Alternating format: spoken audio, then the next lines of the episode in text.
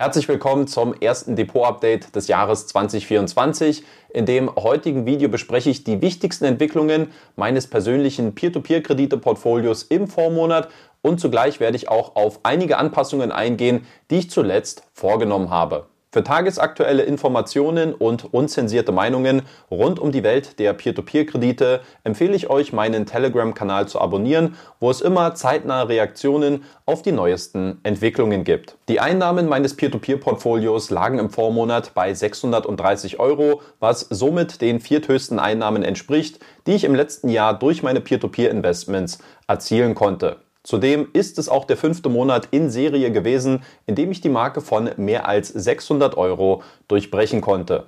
Neue Bestwerte in Bezug auf meine persönlichen Einnahmen bei einzelnen Peer-to-Peer-Plattformen, die gab es im Vormonat bei Inka Marketplace mit 124 Euro und bei der litauischen Agrarplattform Heavy Finance mit 21 Euro. Die beste Gesamtperformance in meinem Portfolio, die wird seit letztem Monat von Inka Marketplace mit 13,18% abgeliefert, gefolgt von Peerberry mit 12,68%. Aufgrund ausbleibender Rückgewinnungen hat sich die schwache Gesamtperformance bei Estate Guru auch im letzten Monat weiter verschlechtert. Hier ist meine Gesamtrendite auf mittlerweile 6,82% abgerutscht.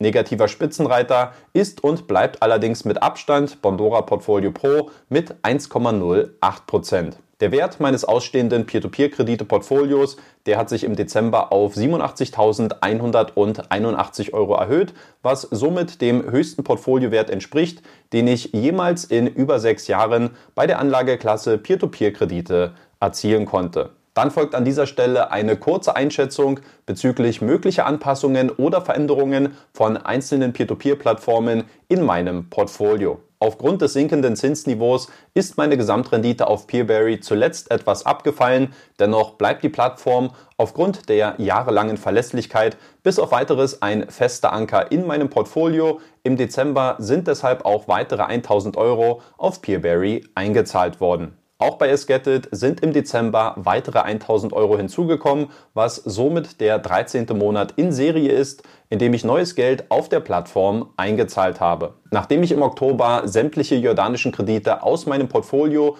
über den Sekundärmarkt verkauft habe, besteht mein primäres Ziel seitdem darin, möglichst viele Kredite in meiner AvaFin-Strategie automatisiert einzusammeln, ohne dabei selbst aktiv Kredite auszuwählen. Dadurch kann ich im Zweifel erneut die schnellere Cash-out-Funktion nutzen, sofern ich Liquidität benötigen sollte. Sobald dieses Ziel erreicht ist, könnten auch einzelne Darlehen des neuen Kreditgebers Spanda Capital hinzukommen. Mein Fokus liegt aber weiterhin bei den Krediten der Avafin Holding. Bei Inka Marketplace konnte im Dezember ein neuer Bestwert bezüglich meiner persönlichen Einnahmen erzielt werden, wodurch parallel auch meine Gesamtrendite auf 13,18% angestiegen ist. Weitere Einzahlungen plane ich aber erst dann vorzunehmen, wenn erstens die vollständigen Rückzahlungen von Vivus geleistet worden sind und zweitens qualitativ gute Kreditgeber hinzukommen, wodurch ich mein Investment auf dem Marktplatz noch breiter aufstellen kann. Bei Lande ist aufgrund einiger Sekundärmarkttransaktionen im Oktober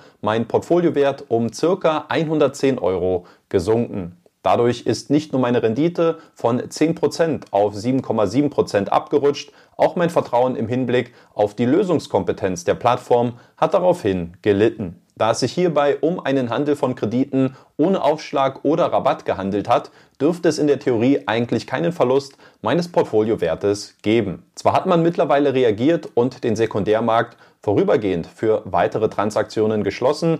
Allerdings gibt es weiterhin keine Lösung für meine sich seit über zwei Monaten im Support befindliche Anfrage. IT-Probleme können zwar durchaus vorkommen und natürlich auch von mir verziehen werden, früher oder später werde ich allerdings auch persönliche Konsequenzen daraus ziehen müssen.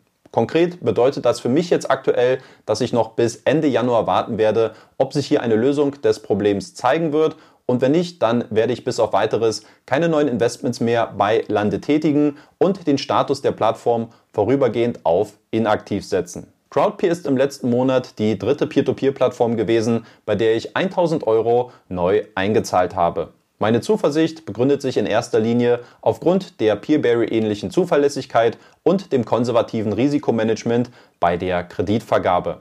Von den 2023 insgesamt 82 finanzierten Krediten sind bereits elf wieder erfolgreich zurückgezahlt worden, während sich die anderen Kredite im planmäßigen Rückzahlungsstatus befinden. Aufgrund der vielen Einzahlungen in der jüngeren Vergangenheit und der etwas längeren Rückzahlungsmethodik mache ich mir kurzfristig betrachtet keine Sorgen um die aktuell noch etwas geringere Rendite, die zu diesem Zeitpunkt ein notwendiges Übel in der Gesamtbetrachtung darstellt. Bei Heavy Finance wähle ich weiterhin nur die litauischen Agrarkredite aus, die historisch gesehen die beste Gesamtperformance im Portfolio der Plattform abliefern, gepaart mit einigen Green Loans. Hier möchte ich vorerst die Entwicklung der Kreditperformance beobachten, bevor ich mein Investment gegebenenfalls weiter aufstocken werde. Die Fortführung meines Investments bei Profitus steht hingegen aktuell zur Debatte. Zwar liefert die Plattform bislang sehr zuverlässig ab, jedoch sind mir die Überschneidungen mit Crowdpeer dann doch etwas zu groß, um langfristig beide Plattformen in meinem Portfolio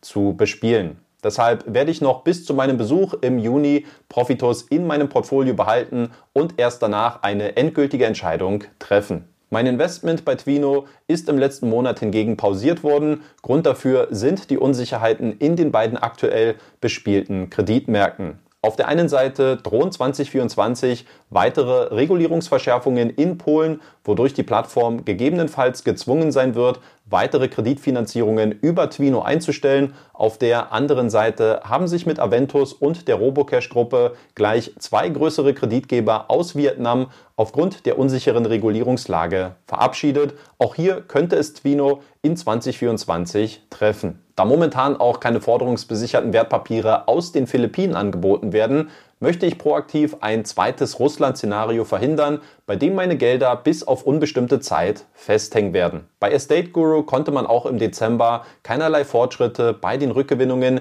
der ausgefallenen Kredite erzielen.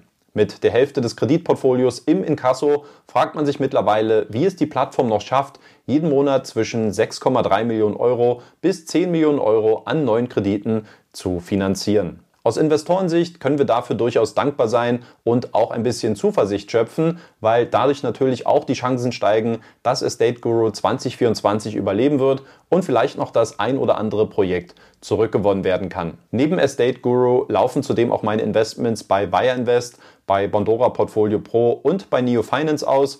Die Beweggründe dazu hatte ich bereits in den Depot-Updates der letzten Monate ausgeführt. So viel zum ersten Depot-Update des Jahres 2024. Schreibt mir gerne mal in die Kommentare, welche Anpassungen ihr zuletzt in eurem Portfolio vorgenommen habt. Ansonsten wünsche ich euch noch ein schönes Wochenende und ich hoffe, wir sehen uns beim nächsten Video schon wieder. Bis dahin, haut rein Leute und ciao.